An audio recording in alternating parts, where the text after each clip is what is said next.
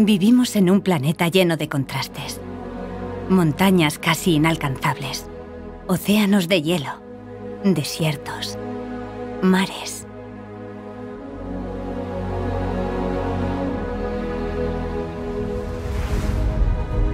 Pero todo lo que conocemos obedece a algo con un poder capaz de hacer nacer la vida o destruirla. El clima.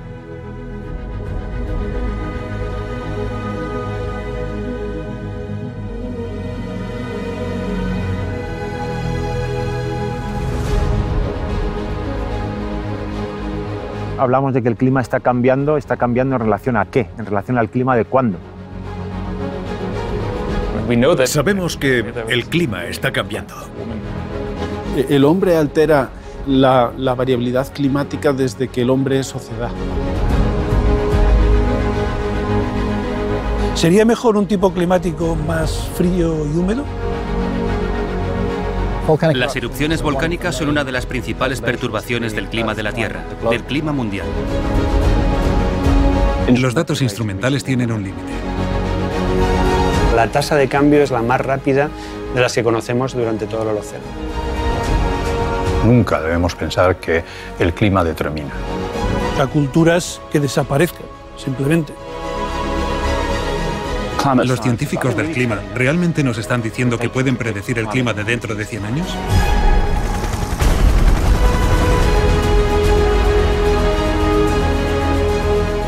A lo largo de los siglos, los paisajes han ido evolucionando.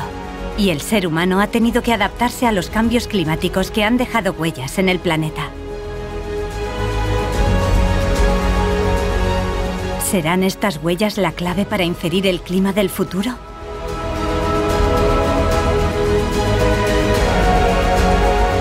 La variabilidad del clima presenta desafíos en la actualidad, riesgos, peligros y amenazas. Siempre lo ha hecho y siempre lo hará. Las grandes erupciones tienen el potencial de perturbar, de influirnos a todos. El momento de tomar decisiones y de hacernos preguntas eh, relevantes sobre nuestra evolución futura es ahora.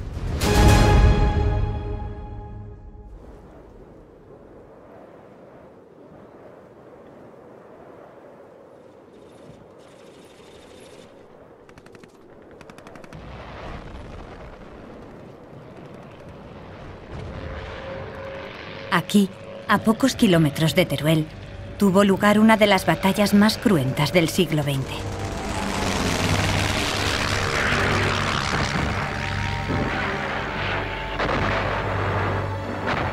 La neige a vite enseveli ceux qui tombent. A las 17 horas del 31 de diciembre de 1937 comenzó a nevar. Tanto que es una de las mayores nevadas que se recuerdan en la época. Y tras la nieve, el frío.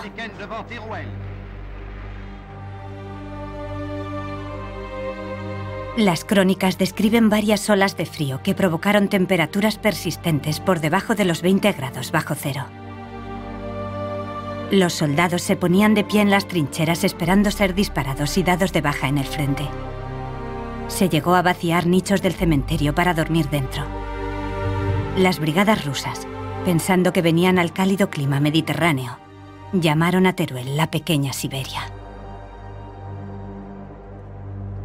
Todo esto, unido a las condiciones en las que combatieron, desprotegidos, con escasez de ropa y alimento, provocó 40.000 bajas en ambos bandos y tuvo un claro impacto en el desarrollo de esta batalla y el transcurso de la guerra. ¿Hasta qué punto el frío desempeñó un papel relevante? ¿Podemos conocer con exactitud el clima de ese invierno? ¿Cómo?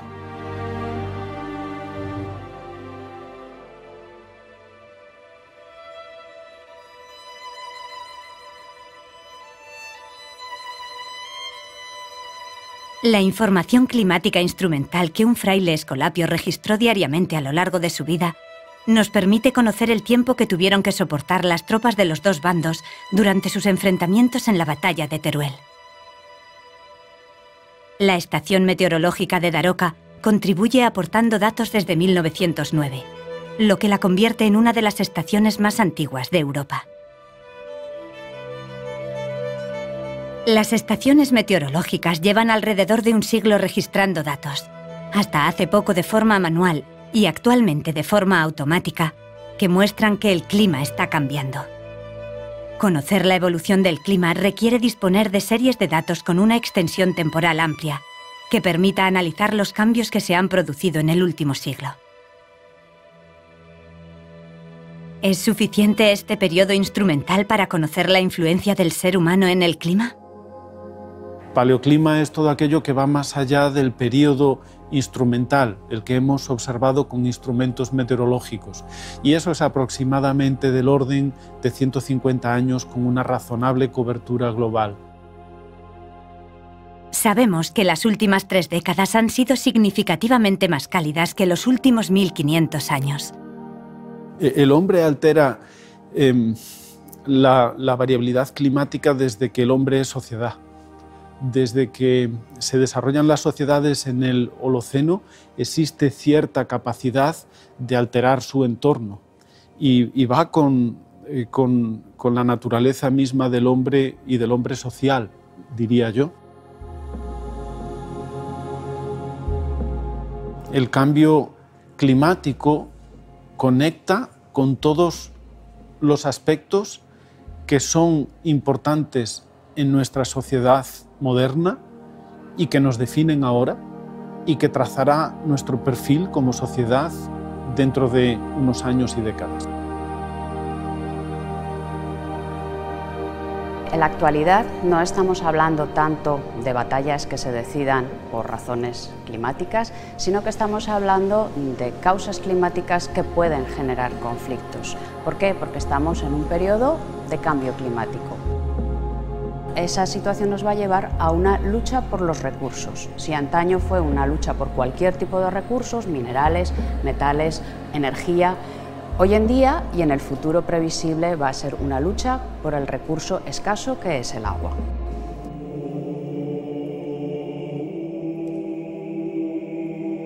La naturaleza y las sociedades han sido el lienzo donde el clima ha dibujado su historia. La misión de los investigadores es reconocer estas huellas. Seguirlas y analizarlas es la clave que nos permitirá reconstruir el clima del pasado. Para el conocimiento del clima actual tenemos abundante información instrumental. Para el pasado no tenemos este tipo de información y tenemos que ir a fuentes indirectas.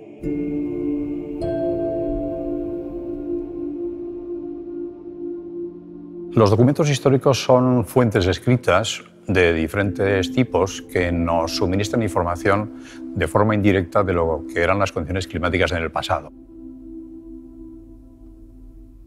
Las rogativas tienen su esplendor, su momento de mayor empleo desde el siglo XV hasta el siglo XIX. Coincide con lo que los historiadores llaman el antiguo régimen. La sociedad era muy religiosa, eh, básicamente se vivía del campo. En los momentos en los que no llovía o llovía muy poco, la producción era mínima y como consecuencia de ello lo que había eran brunas, enfermedades y muchas veces fallecimientos. Por este motivo, si no había otra solución, lo que se hacía era recurrir al Todopoderoso para que diera soluciones a estos problemas. Eso es lo que se hacía y eso es lo que se denomina rogativas ad petendam pluvia.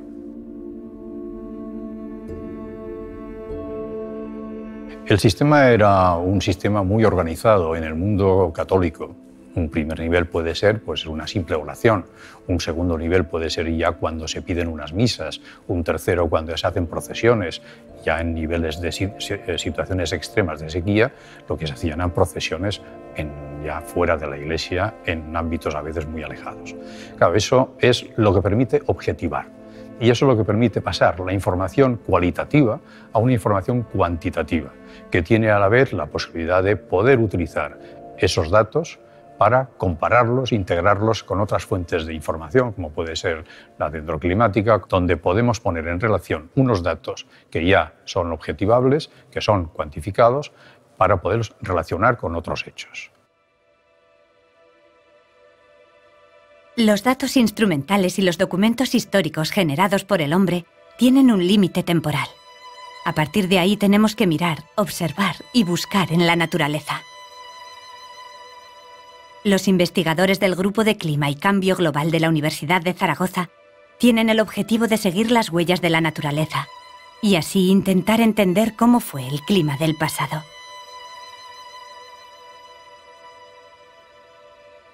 En lugares remotos, aislados, cerca de las cumbres de las montañas, resisten algunos de los seres vivos más longevos del planeta. Unos seres que guardan un secreto que estos investigadores pretenden desvelar. Los árboles.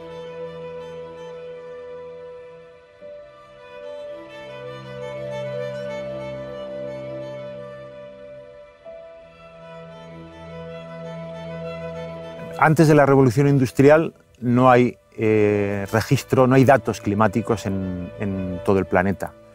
Eh, cualquier información que queramos obtener de cómo era el clima en tiempo anterior a, 1800, antes de, que comenzase la revolución industrial, eh, tiene que estar basado en registros proxys, en, fuentes, en algún tipo de fuente paleoambiental.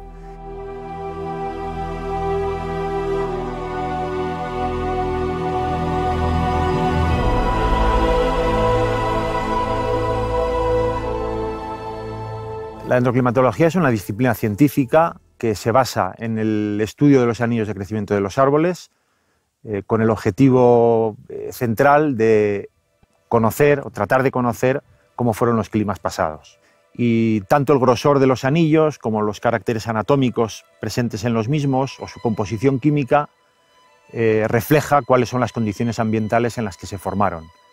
Y por lo tanto contienen información climática que pueden servir para eh, conocer el, clima en, periodos en los que no había datos instrumentales. El primer elemento a tener en cuenta es la posibilidad de encontrar árboles lo suficientemente viejos eh, que contengan anillos de 200, 300, 400 años de, información biológica eh, que permitan hacer esa reconstrucción. En esta zona del Pirineo en la que nos encontramos, eh, a bastante altitud, cerca de 2.000 metros, el principal limitante para el crecimiento de los árboles es la temperatura. Lo que esperamos encontrar a través de este estudio es una señal fuerte de crecimiento, unos anillos más grandes en años en los que, las temperaturas hayan sido positivas, hayan sido eh, elevadas, eh, y unos anillos más pequeñitos, los años en los que haya sido de, veranos fríos, y digamos, esa señal permitirá, ya digo, reconstruir el, clima en periodo preinstrumental.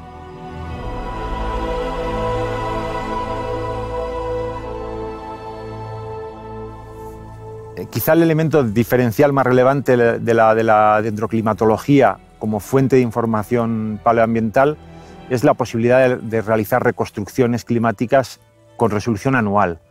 Eh, los anillos, los árboles crecen todos los años, dejan registro todos los años y, permiten esa reconstrucción a esa escala de detalle, eh, de escala anual. Y, de hecho permite identificar eh, la ocurrencia de, eventos extremos, de situaciones extremas, como puede ser la datación de, erupciones volcánicas, como la del Tambora en, en 1815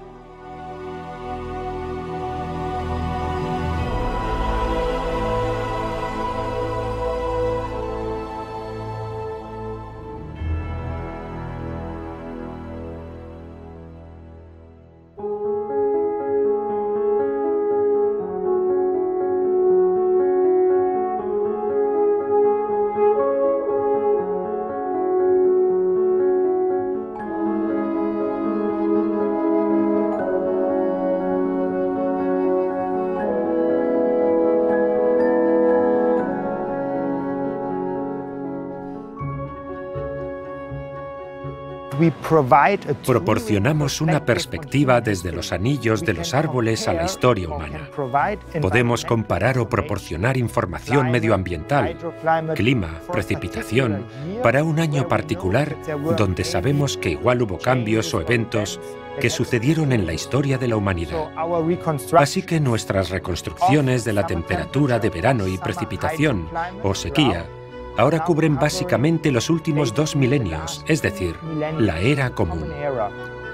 Gracias a la dendroclimatología, hemos sido capaces de poder relacionar momentos climáticos diferenciados que han jugado un papel relevante en la historia reciente de la humanidad. ¿Cuáles son las causas de esa alternancia en los periodos fríos y secos y cálidos y húmedos tan contrastados? El sistema climático de la Tierra se caracteriza por tener muchas fluctuaciones en diferentes escalas de tiempo. Tenemos cambios de año a año.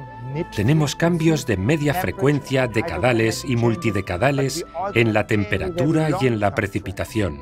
Pero también tenemos tendencias a muy largo plazo. También tenemos los forzamientos, porque las erupciones, por ejemplo, causan enfriamiento brusco alteraciones en la variabilidad solar pueden causar cambios en la variabilidad decadal de media frecuencia.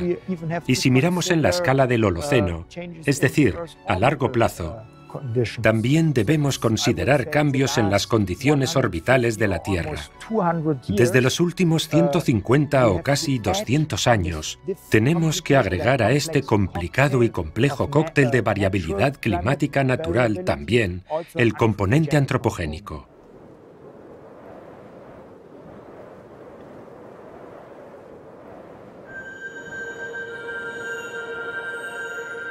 Justo antes de este periodo cálido actual, la Tierra estaba terminando una fase conocida como la pequeña edad de hielo. La combinación de una baja actividad solar y grandes erupciones volcánicas dio lugar a uno de los periodos más fríos de los últimos 10.000 años, provocando la máxima extensión de los glaciares europeos. Y entonces, en paralelo, al enorme impacto del hombre en el contenido del CO2 atmosférico, tenemos temperaturas en aumento y nos resulta difícil saber hasta qué punto los humanos o nuestras actividades, incluida la industrialización, están contribuyendo a esta tendencia de calentamiento de los últimos 150 o 200 años, que ciertamente no es lineal, sino que también contiene muchas fluctuaciones decadales e interanuales.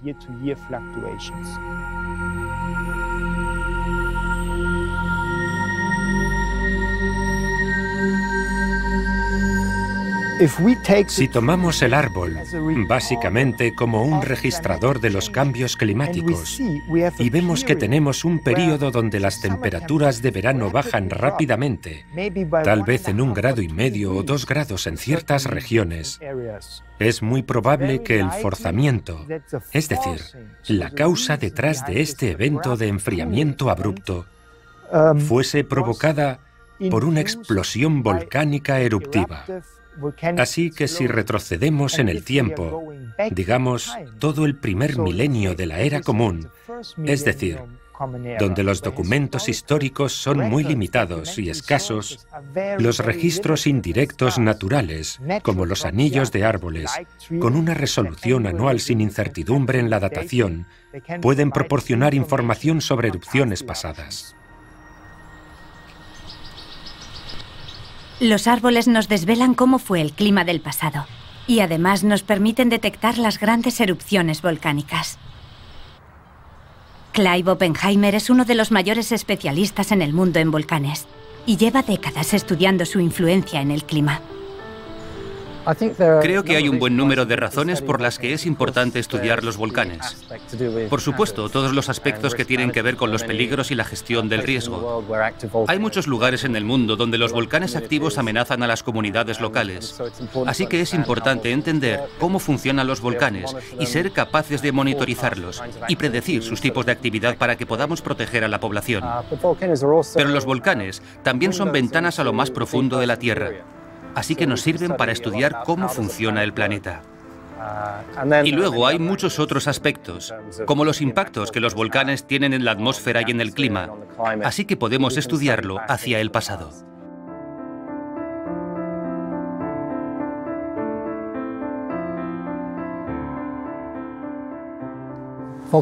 Las erupciones volcánicas son una de las principales perturbaciones del clima de la Tierra, del clima mundial. Los volcanes pueden afectar al clima porque los gases de sulfuro que se liberan a la atmósfera durante una mega erupción se oxidan en la atmósfera y producen diminutas partículas de ácido sulfúrico. Estas partículas son tan pequeñas que se desintegran en la atmósfera muy lentamente, por lo que permanecen allí durante varios años y son lo suficientemente pequeñas como para reflejar algo de luz solar en el espacio por lo que el efecto en la superficie de la Tierra es de enfriamiento. Y también podemos reconocerlo en los anillos de los árboles y para eventos más modernos podemos verlo en nuestros datos instrumentales.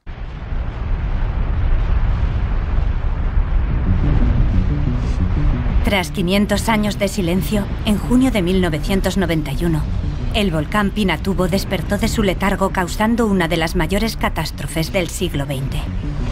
Cientos de personas fallecieron de manera directa y hubo miles de desplazados.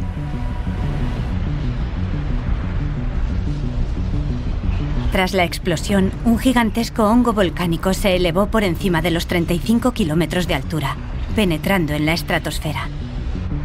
Gracias a la existencia de los satélites, descubrimos el funcionamiento de este evento, ya que pudimos medir la dispersión del polvo alrededor de la atmósfera a medida que las corrientes de aire lo arrastraban. Los investigadores descubrieron que al año siguiente de la explosión hubo un enfriamiento global promedio de 0,5 grados centígrados. Y en algunos lugares de Europa y Norteamérica se vivieron veranos con temperaturas 2 y 3 grados por debajo de lo normal generando numerosos impactos en la agricultura. Después de la erupción del Pinatubo, um, la tendencia de calentamiento uh, global continuó, pero la tasa de aumento disminuyó un poco durante un par de años. Pero el otro punto importante de la erupción del Pinatubo es que gracias a que sabemos muy bien lo que expulsó a la atmósfera y sus impactos en el clima, es un test fantástico para los modelos climáticos globales, porque si los modelos pueden reproducir adecuadamente los efectos observados del Pinatubo, esto nos da mucha más confianza en el funcionamiento de los modelos. Está claro que el medio ambiente juega un papel fundamental y sabemos que el forzamiento que producen los volcanes es muy poderoso y que provoca cambios medioambientales.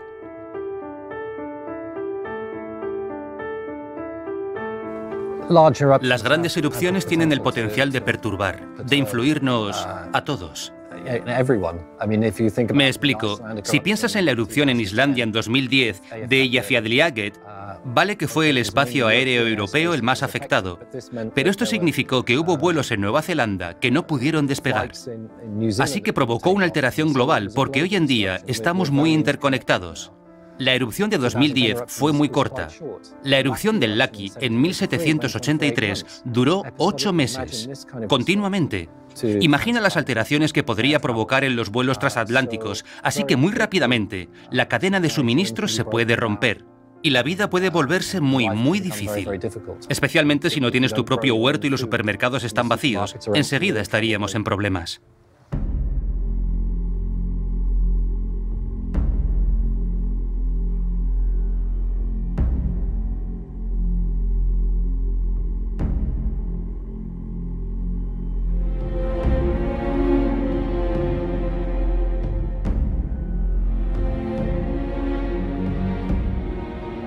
Así que hoy en día, un evento que ocurre cada 10 años, hace 20 años podría ser un evento que ocurría cada 100 años.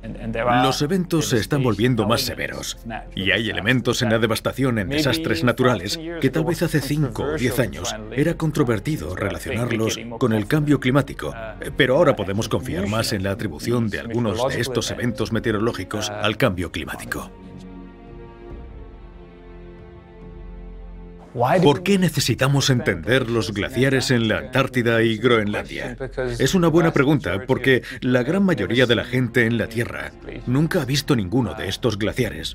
Y sin embargo nos afectan a todos, y especialmente a la gente, a la población global que vive cerca del nivel del mar. Porque la mayor parte del agua dulce en la Tierra está contenida en el hielo de la Antártida y Groenlandia.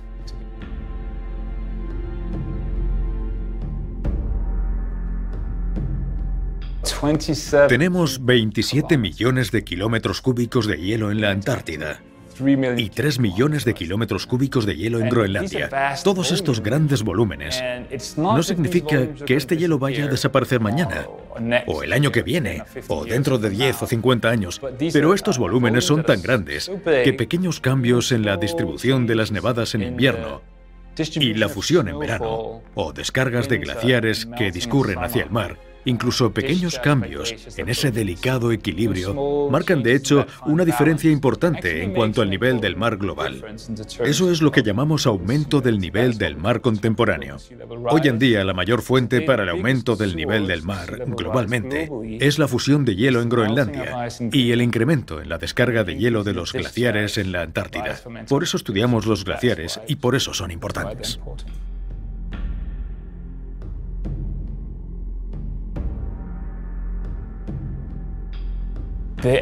La investigación antártica empezó realmente a finales del siglo XIX, con el descubrimiento de las glaciaciones en Europa, a cargo de Louis Agassiz, quien descubrió restos de glaciaciones distribuidos por Europa. Fue entonces cuando la Royal Geographical Society, a través de reuniones, estableciendo una agenda, realmente propiciaron la exploración del continente antártico. En ese momento se conocía muy poco de la Antártida. ¿Era un continente o un océano como el Ártico? Y llevó muchos intentos, muchos viajes, por franceses, belgas, también ingleses, para empujar las fronteras de la exploración más y más al sur. Por supuesto, culminando con la carrera al Polo Sur, por Roald Amundsen y el capitán Scott.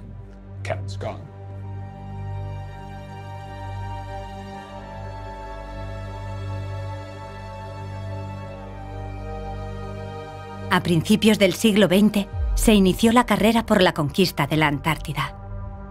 En su segunda expedición, el 17 de enero de 1912, el capitán Scott alcanzó el Polo Sur, pero allí encontró una bandera noruega. El equipo de Roald Amundsen había llegado 34 días antes. A pesar de contar con un meteorólogo en su equipo, fueron incapaces de predecir la extrema ola de frío que cayó sobre ellos. De hecho, la predicción basada en las observaciones hasta el momento hubiera sido válida para casi cualquier año. Pero el invierno de 1912 se adelantó con mucha más virulencia.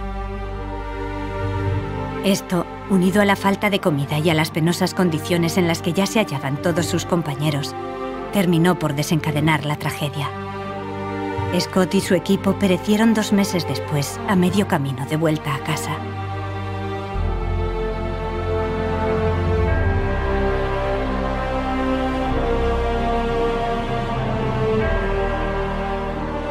Además de la extraordinaria hazaña para la época, la expedición de Scott hizo cuantiosas aportaciones sobre la Antártida. En la tienda de campaña donde encontraron sus cuerpos congelados, se hallaron anotaciones sobre las condiciones ambientales, rollos de película, decenas de kilos de fósiles recuperados en el trayecto, especímenes de animales. La lista de descubrimientos es tan larga que se puede decir que fueron los auténticos pioneros de la ciencia polar moderna.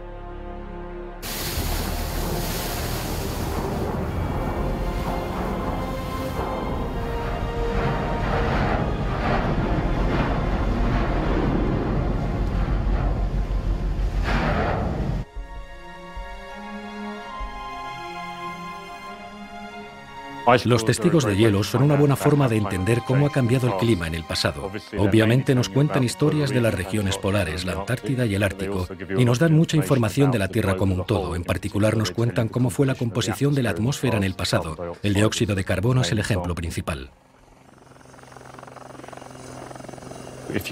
Si vamos a un sitio donde nieva mucho, entonces podemos tener resolución muy alta de información, anual, estacional. Podemos llegar a tener hasta mil años de información. Pero si vamos a un sitio donde nieva poco, lo máximo que hemos llegado a conseguir son 800.000 años de información.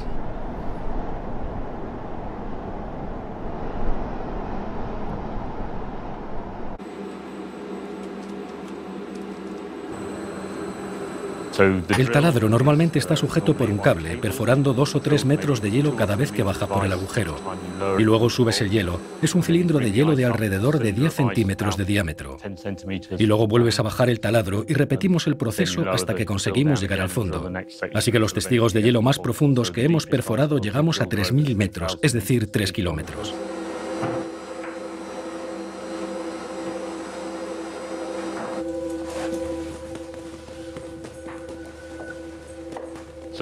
Entonces hay tres formas principales de información en los testigos de hielo.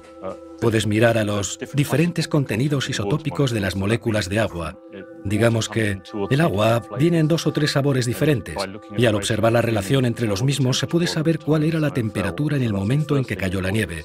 Así que eso es lo primero. Luego hay otras cosas que fueron arrastradas cuando cayó la nieve, como el polvo en la atmósfera, que está contando historias de otros continentes o del océano, y consecuentemente nos cuenta cómo se comportaron los océanos en el pasado. Y finalmente tenemos pequeñas burbujas en el hielo, que son burbujas de aire que quedaron atrapadas cuando cayeron los copos de nieve, y somos capaces de romperlas y medir el contenido de todos los componentes químicos de la atmósfera como el oxígeno, el argón, pero también el dióxido de carbono y metano. El CO2 está a niveles que no hemos visto en miles de años. Conocemos este dato gracias a la concentración de CO2 en las burbujas de aire de los testigos de hielo. Hemos visto que se ha incrementado un 40% en los últimos 200 años y no hemos visto nada igual al menos en los últimos 800.000.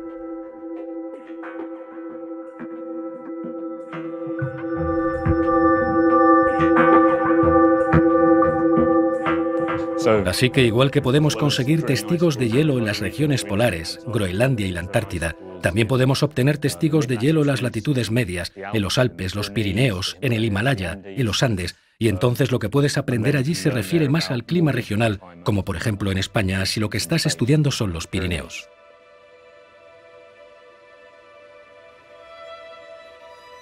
Los anillos de los árboles.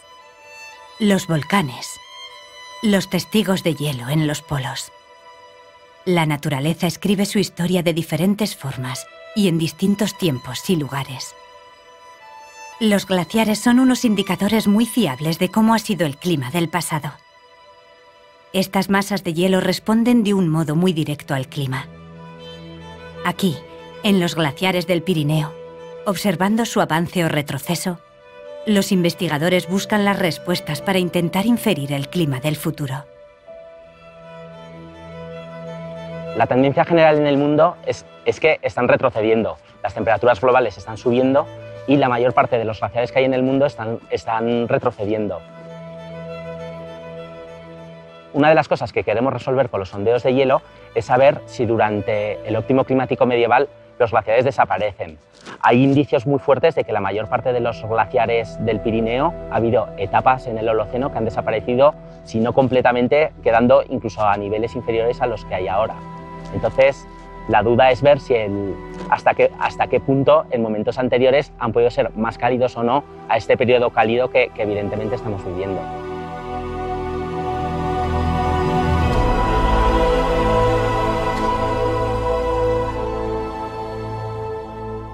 En muchas zonas del planeta, en grandísimos glaciares, pues llega a ser un elemento que condiciona el clima porque altera el balance de energía del planeta, dependiendo de la superficie helada que hay, que haya mayor o menor reflexión de radiación solar, alterando al, al clima global. En otras zonas también, por ejemplo, ya no solo son los glaciares, los suelos helados, el permafrost, eso sí que está llevando impactos muy directos en la población. El permafrost es un poco el hielo que no se ve, el hielo que está debajo del suelo, aguantando durante muchos periodos, y un 25% de la superficie continental del hemisferio norte es permafrost. Y la degradación que está teniendo, por ejemplo, el permafrost en estas zonas está llevando a problemas muy importantes a nivel de edificaciones o de mantenimiento de infraestructuras o también pues, la emisión que supone del metano que contiene estas capas de suelo helado a la atmósfera, pues que está siendo otro gas de efecto invernadero a tener muy en cuenta de cara a ver cómo puede evolucionar el clima del planeta. En otras partes del planeta, los glaciares son una fuente de agua fundamental. Por ejemplo, en zonas de los Andes tropicales, donde hay una estación seca muy marcada, hay poblaciones que se están abasteciendo únicamente del agua que viene de los glaciares en, la, en la temporada seca. En esas zonas los glaciares están retrocediendo muchísimo y puede dar lugar incluso a migraciones.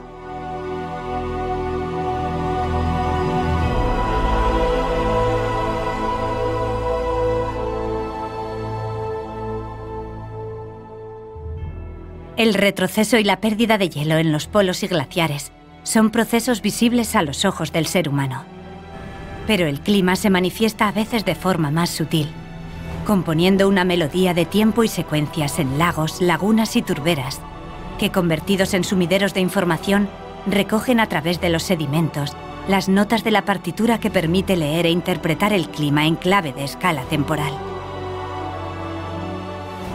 Clima es un proceso que trabaja muchas escalas distintas, tanto temporales como espaciales. Pero necesitamos tener estas series temporales largas para entender, porque el clima no cambia a las escalas anuales o estacionales, el clima cambia a escalas multianuales. Si no tenemos esas escalas, no podemos entenderlo. Además, necesitamos tener registros del clima en muchas partes del mundo.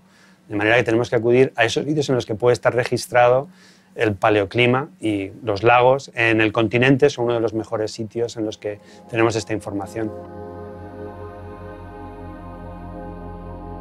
Un lago ve lo que está sucediendo en la atmósfera y lo que está sucediendo en la biosfera y en la cuenca y lo registra en el fondo del lago en los sedimentos. Los lagos tienen una doble característica que creo que es esencial para entender el clima del pasado. Una es que son sensores de lo que está sucediendo, son un poco los, eh, los que ven qué es lo que sucede con el clima y por otra parte también lo registra, son los escribas del pasado. Entonces en esta doble categoría de centinelas y de escribas es, radica el interés de un lago. Si miramos los sedimentos, seremos capaces de reconstruir el pasado en escalas temporales más antiguas de lo que somos capaces de hacer con registros meteorológicos o con registros documentales o con registros escritos. De manera que los lagos son como grandes pluviómetros que nos miden un poco los cambios en la precipitación en el, pasado. Pero también por el tipo de, de flora y de fauna que habitan los lagos, también nos marcan cambios en la temperatura. Y luego, por otra parte, los, lagos nos muestran lo que ha sucedido en esas cuencas de, recepción y eh, nos registran los cambios en el uso del, territorio, en el uso del suelo que ha habido a lo largo de la historia, eh, que puede ser una historia de los últimos cientos o miles de años, y la mayoría de los casos, eh, una buena parte de esos cambios se deben a la actividad humana. O sea que en el fondo también registran un poco nuestra propia historia.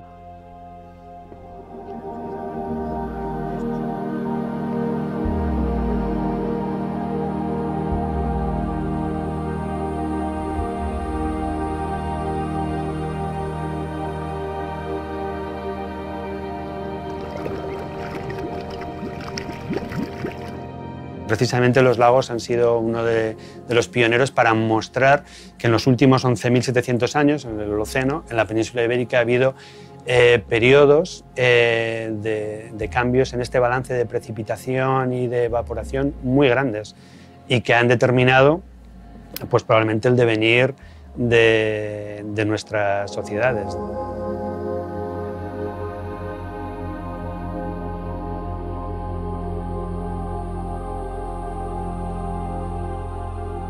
Estudiando lo que está sucediendo en estos lagos en la actualidad, vamos a ver de manera muy rápida, de un año para otro, el impacto del cambio climático en estos ecosistemas vulnerables.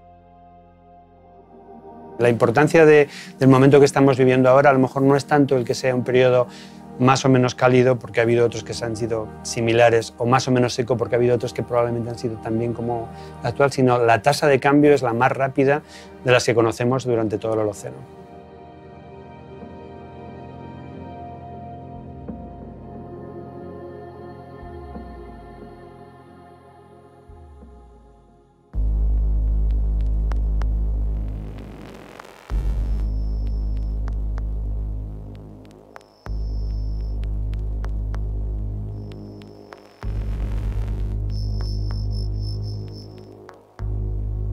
Desde la antigüedad, el ser humano ha buscado refugio, abrigo y espiritualidad en las profundidades de las cuevas, sin ser consciente de que algunas de estas guardan tesoros clave para el futuro de la humanidad.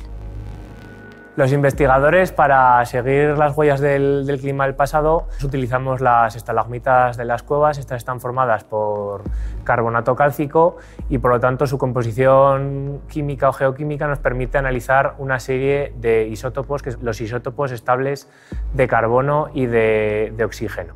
Las variaciones de los mismos, mayor cantidad de uno o de un isótopo o de otro, nos están indicando cambios en el clima.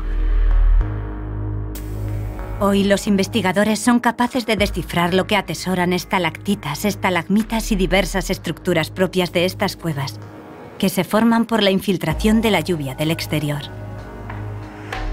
Analizando su composición química, somos capaces de conocer la variabilidad climática del entorno, es decir, los cambios que se han sucedido en la precipitación y la temperatura desde hace miles de años. Con este método de datación podemos conocer la edad de los pelotemas desde casi el momento de la actualidad hasta los últimos 500-600 mil años. Por lo tanto, podemos hacer reconstrucciones del clima eh, abarcando ese, ese periodo temporal.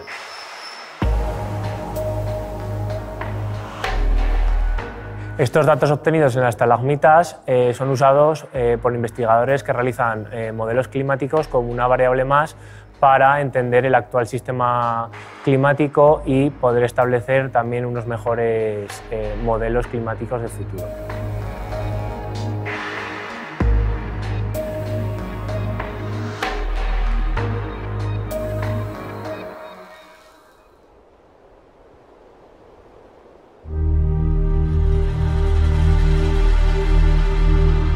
Laderas, terrazas fluviales, morrenas glaciares. Todas estas formas del relieve evocan paisajes variados, pero a los ojos de un experto son el escenario donde encontrar capítulos de la evolución paleoclimática y los cambios de uso del suelo.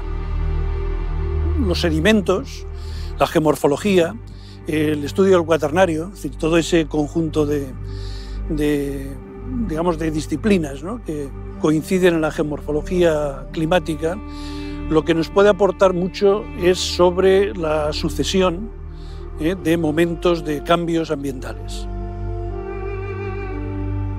La geomorfología tiene una, posibilidad muy grande, sobre todo eh, porque formas de las mismas características existen para climas muy concretos en muchos lugares del mundo y por lo tanto son correlacionables.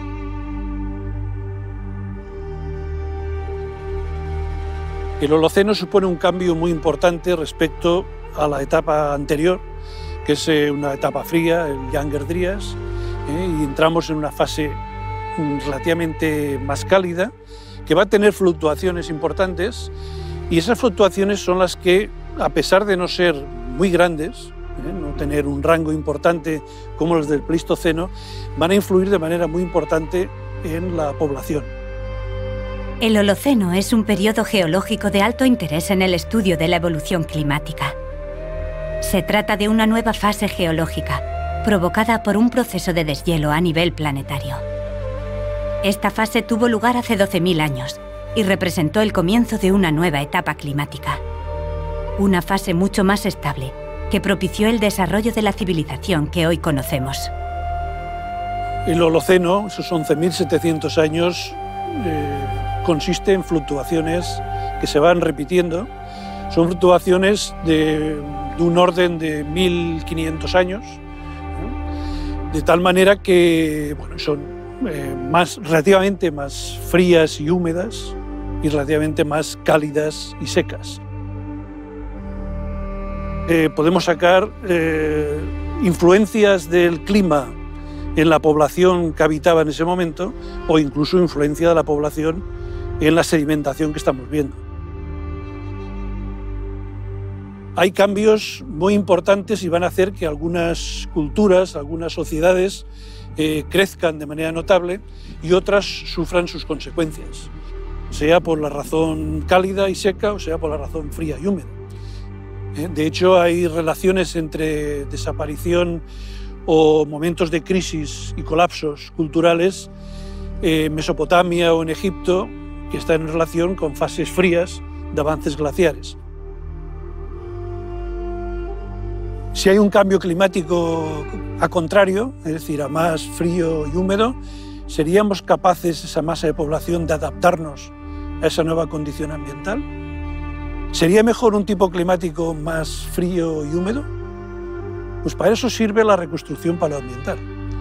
¿Fueron mejores los periodos, la pequeña del hielo, que el momento actual? Pues no. La edad del hielo fue desastrosa en todos los aspectos. Realmente sería muy difícil con la masa de población actual adaptarnos a una condición como la que había simplemente en el siglo XVIII o incluso en parte del XIX.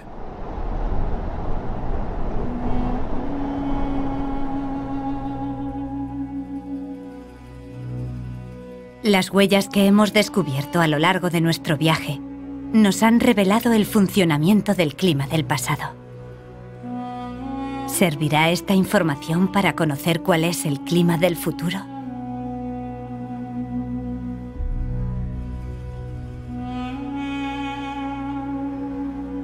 Cuando pensamos en modelos climáticos, pensamos en una representación de todos los componentes del sistema climático. Necesario tener una buena representación del océano, de la criosfera, de diferentes partes del sistema que se comunican entre sí generando variabilidad climática y a veces cambio climático.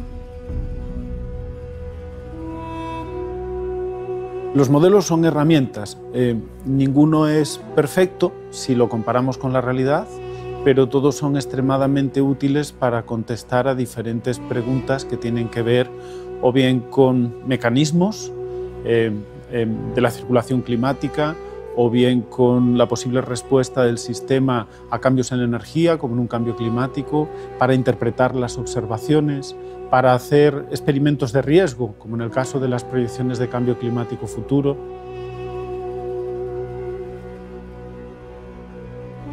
Si pensamos en cambio climático y en cambio climático futuro, la primera pregunta que nos podríamos hacer es cuándo empieza el futuro. Y en realidad el futuro ya ha empezado ahora. Vivimos un momento climático especial y hemos llegado a él en un corto periodo de tiempo. La concentración de CO2 se ha incrementado un 40% en los últimos años. ¿Cómo influye en las sociedades del siglo XXI este nuevo estado climático? Si uno piensa en cambio climático, no se puede desvincular del aumento continuo de una población mundial con una demanda creciente de energía. En el último siglo y medio hemos visto que no solamente em, hemos experimentado un aumento de temperatura de aproximadamente un grado, sino que ha habido cambios consistentes en todas las otras partes del sistema y variables interesantes.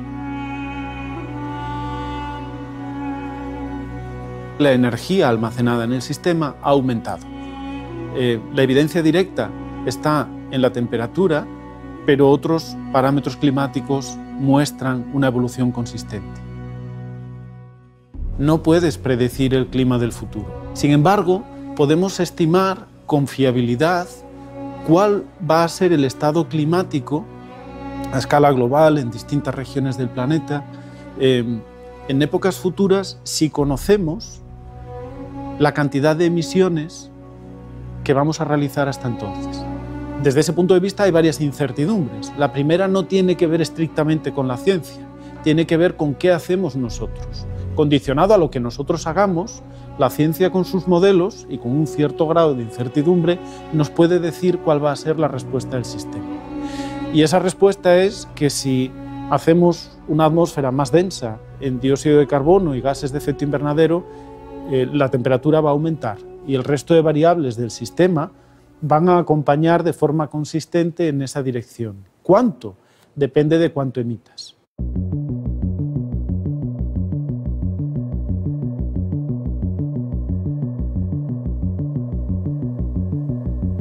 Pensamos que si no hubiera calentamiento global provocado por el hombre, finalmente tendríamos una nueva glaciación. Pero claro, hasta que no pare el calentamiento global, no vamos a ir hacia una nueva edad de hielo. En cierto modo lo que importa no es si los científicos piensan que son creíbles, sino si la población piensa que son creíbles. el cambio climático ya está en marcha. Luego hemos de adaptarnos a él. Pero bueno, ciertamente es un tema controvertido. Para mí hay muy pocas dudas. Bueno, no hay dudas de que está pasando. A ver, incluso yo lo he podido experimentar durante mi vida. Creo que una de las claves es mirar quién está detrás de la confrontación. No podemos pensar que una intervención humana sobre el medio no vaya a tener respuestas por parte del medio. Los cambios en la disponibilidad hídrica son muy grandes y también es uno de los, de los grandes retos que tenemos para el siglo XXI. ¿Cuánta agua vamos a tener y de qué calidad va a ser? ¿Cómo podemos enfrentarnos a todos estos retos en la actualidad? Eh, la respuesta no es sencilla, eh, pero lo que es cierto es que eh, las consecuencias inmediatas para la población de países occidentales al menos va a traducirse en lo que denominamos mal denominados refugiados ambientales.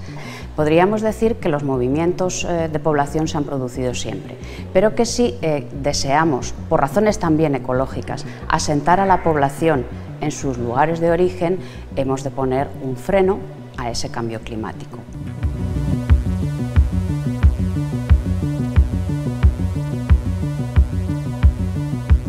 A veces los científicos sienten que tienen el conocimiento definitivo, que debe ser escuchado punto por punto.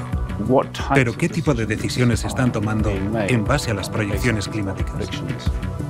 No hay ciencia sin incertidumbres. Las incertidumbres no son el enemigo, son el aliado que te permite hacer preguntas. Los días de la ciencia y de los científicos funcionando detrás de una puerta se acabaron hace mucho tiempo. Tenemos un cierto margen de actuación para intentar que el cambio climático en el futuro sea menos intenso del que sería si seguimos con las prácticas actuales.